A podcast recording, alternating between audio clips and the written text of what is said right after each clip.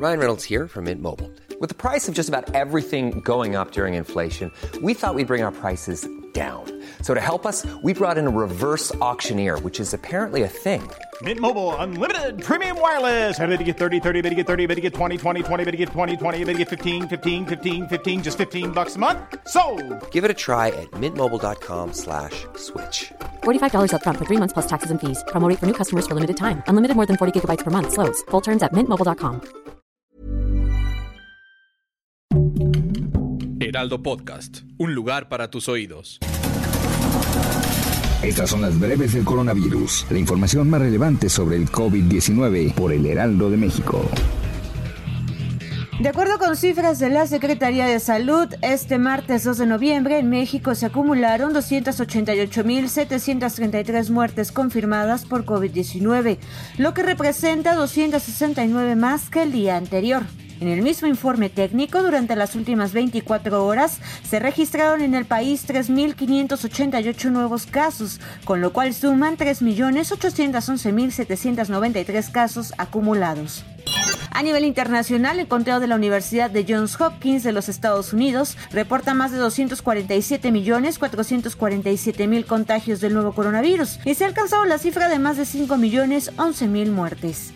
Esta mañana, la secretaria de Salud de Nuevo León, Alma Rosa Marroquín, mencionó que los grupos de edad entre 25 y 44 años presentan una mayor preocupación en la entidad, ya que son los que más han reportado la mayor cantidad de casos nuevos por COVID-19. El gobierno de Puebla emitió una serie de recomendaciones para el retorno seguro a clases presenciales en el estado, entre las que destaca mantener la sana distancia, hacer uso del gel antibacterial y realizar acciones de limpieza constante en áreas comunes. Con ello se garantiza el derecho a la salud y la educación. Las personas mayores de 18 años de las regiones Orientes y Valle de Toluca en el Estado de México que aún no se han vacunado contra el COVID-19 podrán aplicarse la primera dosis del 3 de noviembre al viernes 5 de noviembre. Autoridades del gobierno federal y mexiquense anunciaron que se instalarán módulos regionales, uno en Toluca y otro en Esahualcoyotl, para los rezagados. La jornada se realizará de 9 a 5 de la tarde.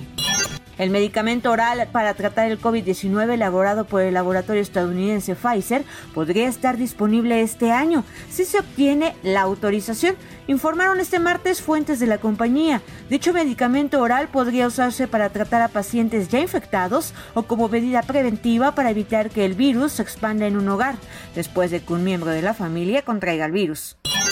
Un equipo de científicos de la Escuela Politécnica Federal en Suiza ha descubierto un método para evitar que el coronavirus SARS-CoV-2, causantes del COVID-19, infecte a otras células, algo que puede ser clave en futuros tratamientos contra esta enfermedad.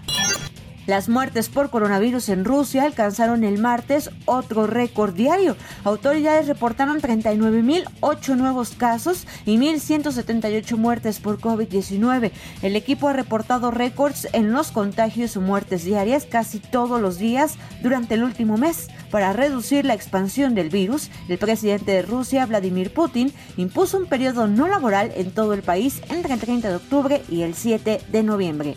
Datos oficiales de las Naciones Unidas afirman que cientos de millones de niños han visto afectada su situación académica como consecuencia de la pandemia por COVID-19. Algunos han perdido por lo menos un año completo de escolaridad, lo que se traduce como una de las peores crisis educativas del último siglo. Así lo afirmó David Malpass, presidente del Banco Mundial.